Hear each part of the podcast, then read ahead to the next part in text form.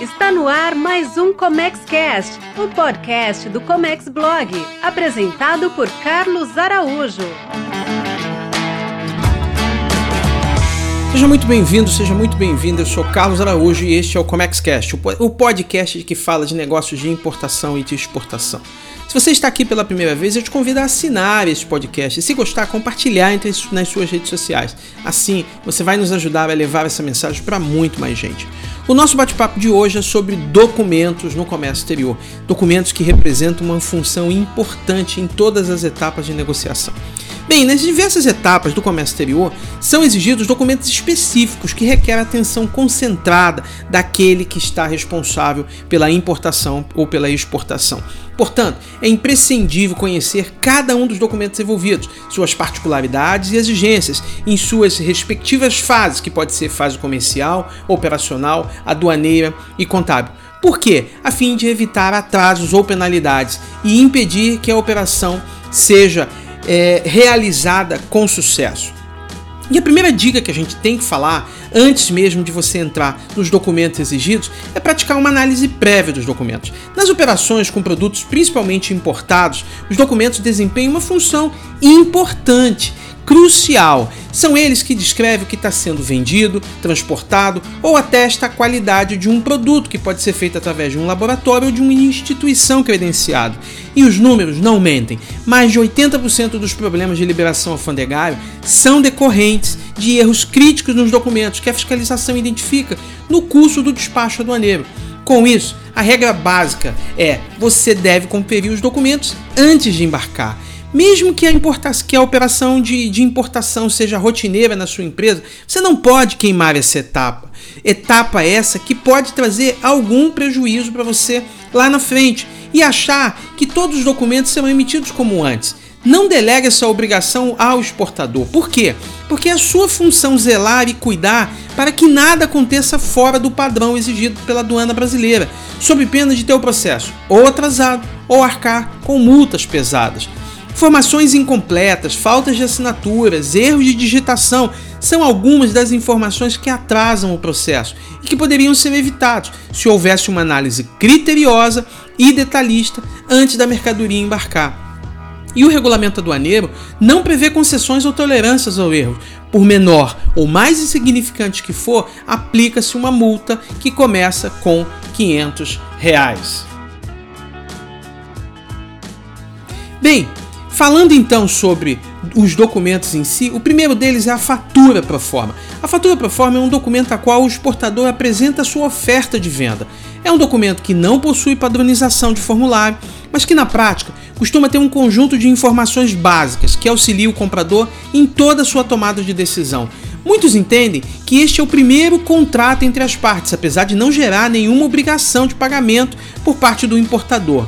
Podemos conceituá-la então como uma tomada de preço internacional, onde o interessado, que é o importador, busca detalhes daquilo que está disposto a comprar. A fatura pro forma não é um documento exigido pelas autoridades atuaneiras em nenhuma dessas fases.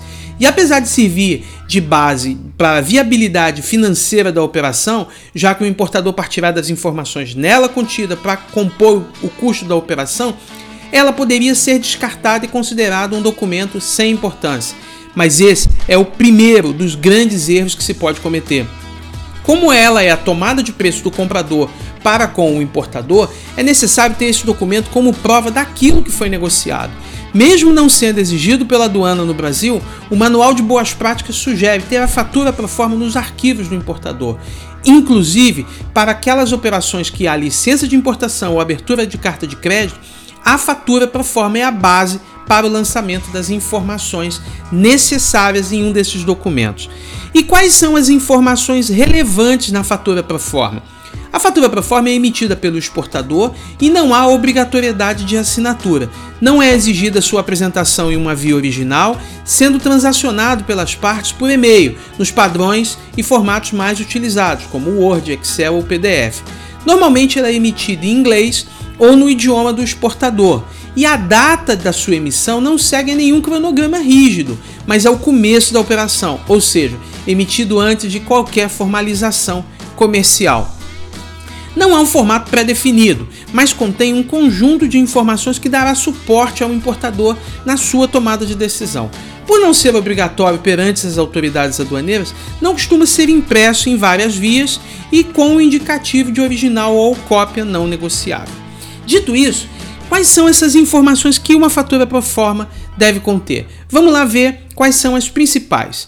Nome e endereço completo do exportador, nome e endereço completo do importador, data e emissão, data de emissão e número de controle, modalidade de transporte oferecido, porto e aeroporto de embarque, porto e aeroporto de destino, quantidade, preço unitário, preço total e moeda negociado, peso líquido, peso bruto unitário de cada item, peso líquido e peso bruto total da operação, quantidade de volumes, cubagem total da carga, incoterms, país de origem, aquisição e procedência, formas de pagamento, dados bancários do exportador, prazo para início da produção, previsão da mercadoria estar pronta para embarque, considerando a condição de pagamento, data de, data de validade da oferta.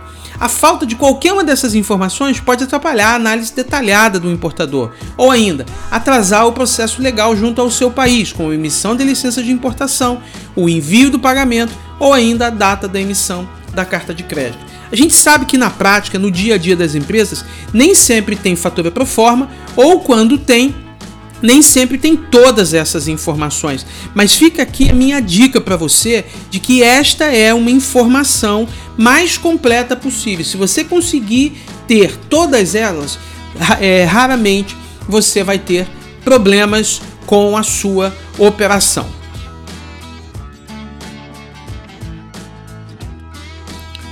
Próximo documento que eu quero chamar a atenção para você aqui é a fatura comercial. Após então essa discussão dos termos contratuais da fatura pro forma e depois das condições pactuadas do pagamento, a operação é concretizada através do aceite, ou seja, uma assinatura, de alguma proposta ou na própria fatura pro forma.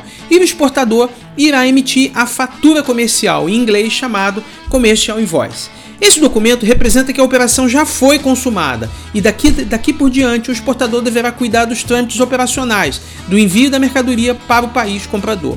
Esse documento é internacional, esse documento é internacional e equivale ao que a gente poderia chamar aqui da nota fiscal brasileira. É imprescindível para a liberação aduaneira em qualquer parte do mundo e nela contém todas as informações pactuadas na negociação internacional.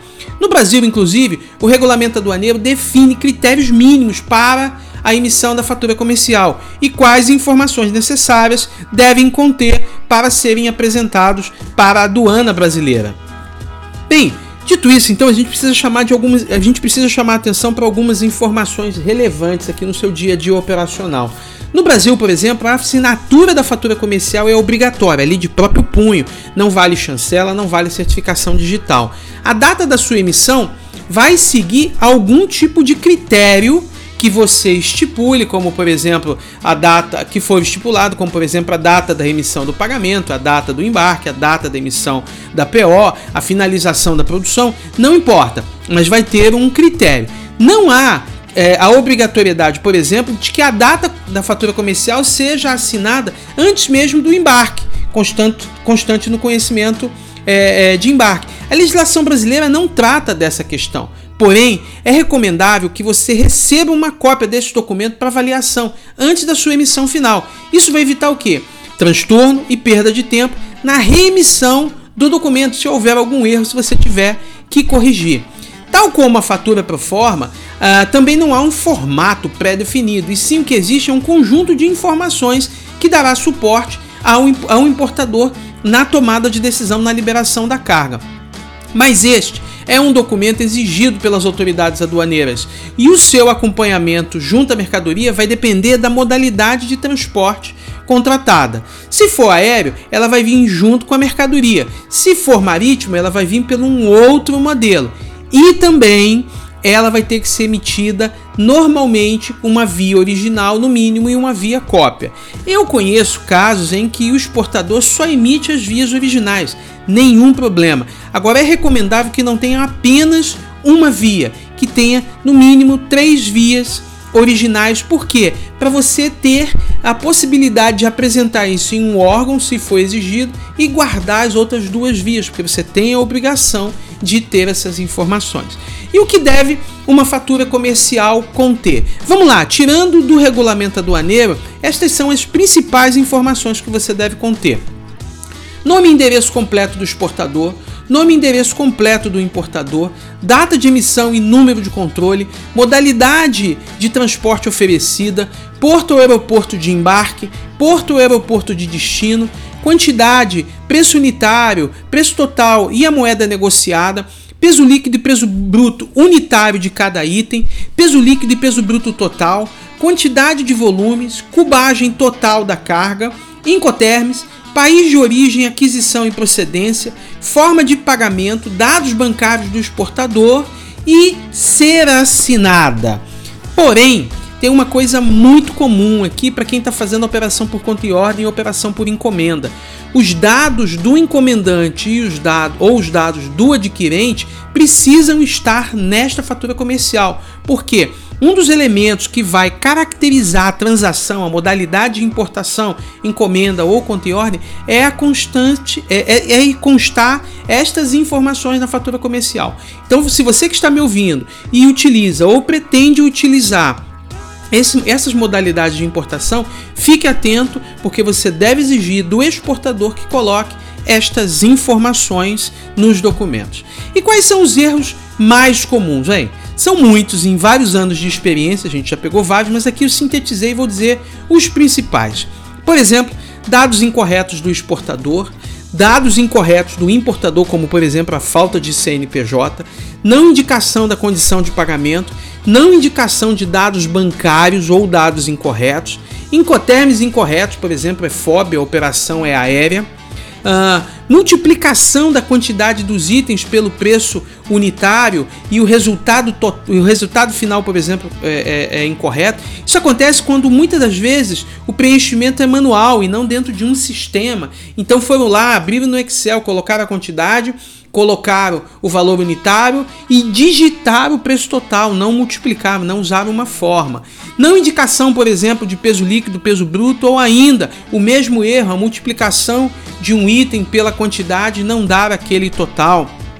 Falta de indicação de volumes, marcas ou tipos de embalagens, falta de informação do país de origem, aquisição ou procedência, falta de assinatura, esse para mim é o pior de todos, porque porque descaracteriza a operação ou ainda, quando é, não está quando está assinado, mas não identifica o signatário, quem é, qual o cargo, quando é que ele assinou, falta de clareza na descrição detalhada do produto. Ora, qualquer um desses erros pode gerar uma multa, pode gerar um atraso, pode gerar um problema na sua operação e você deve ficar muito atento.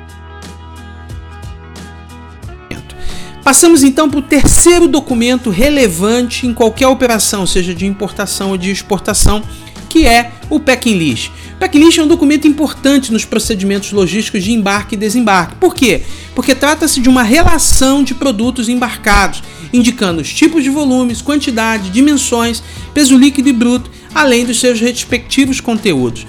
Não se trata de um relatório que substitua a fatura comercial, mas apenas uma lista detalhada do que está sendo enviado ao importador e que serve de roteiro para a conferência aduaneira lá no país de destino. Apesar de muitos considerarem o packing list um documento meramente burocrático, ele é fundamental para as autoridades aduaneiras efetuarem uma correta e rápida conferência da carga no país de destino, principalmente quando o importador pode recepcionar as mercadorias em, de formatos diferentes ou ainda isso vai servir para procedimentos logísticos lá no seu armazém. E o que, que um packing list deve conter? Vou te dizer aqui: número do documento, nome e endereço do exportador e do importador, data de emissão, descrição da mercadoria, quantidade, unidade, peso bruto e peso líquido, local de embarque e desembarque, nome da transportadora e data do embarque, números de volumes, identificação dos volumes por ordem numérica, tipo de embalagem, se é madeira, caixa de papelão, saco plástico, peso bruto, peso líquido e dimensões em metros cúbicos. A função básica do, do packing list, ou chamado de romaneio, é a identificação desse conjunto de volumes, em regra, mercadorias embaladas. Em situações onde não há a prática de embalagem de mercadoria, emitir tal documento não existe, por exemplo, uma carga a granel. Uh, ou ainda é, automóveis que você tem que pode identificar pelo número de chassis, ou máquinas e equipamentos de grande porte em que você tem que identificar o número de série. Enfim, são situações é, pouco costumeiras que não exigem a emissão de um packing list. Mas regra geral, tanto, principalmente na importação, a gente tem que ter este documento sob pena de ter uma multa de 500 reais.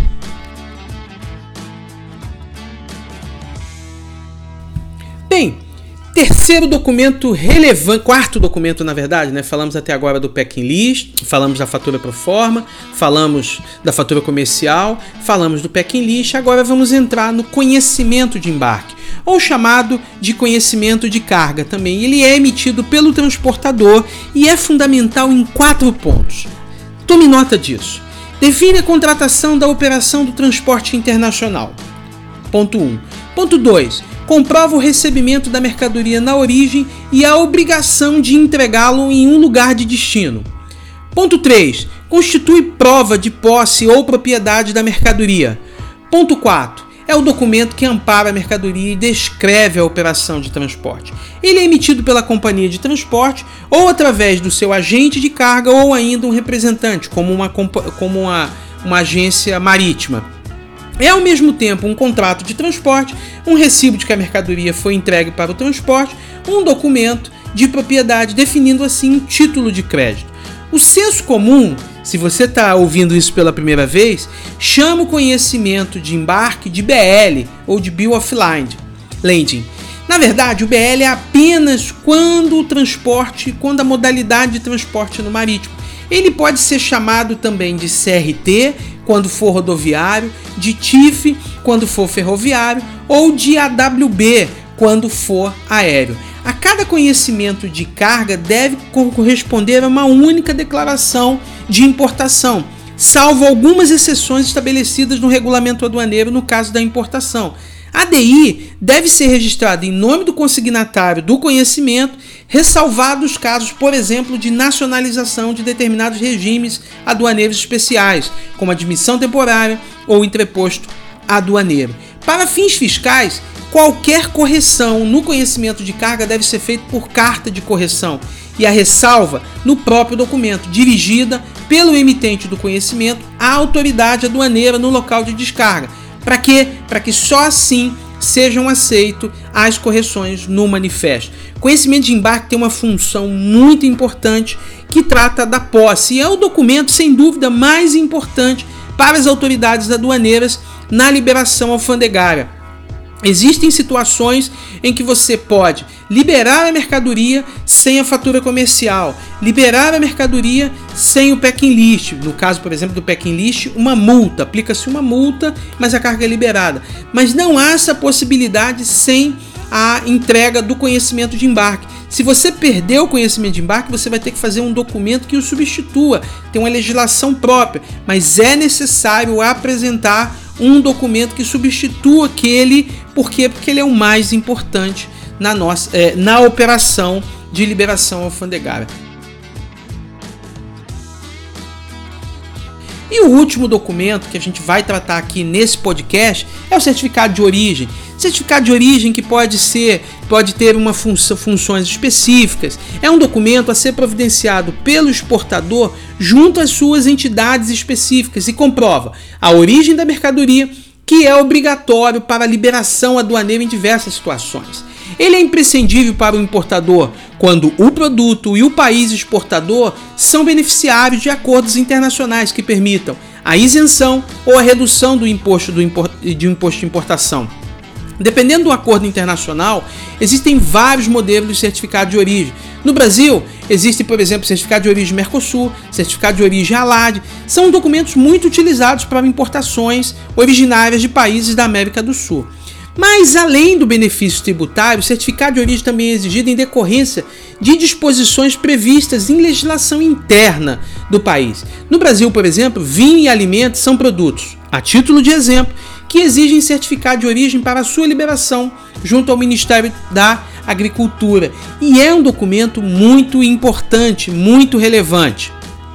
Por quê? Porque as regras de origem são critérios de transformação substancial, eleitos por países ou blocos para caracterizar a origem da mercadoria e podem ser classificados de algumas formas diferentes que precisam ser mais detalhadas. Mas o que eu quero chamar a atenção aqui é o seguinte: se o seu produto vem de um país do Mercosul, de, uma, de um país da América Latina, fique atento que o certificado de origem pode ser obrigatório principalmente para questões tributárias. E se o seu produto é um alimento, é uma bebida, como vinho, cerveja, fique atento à exigência do certificado de origem, por quê? Porque pode ser uma condição para liberação junto ao Ministério da Agricultura ou qualquer outro órgão competente. Ok?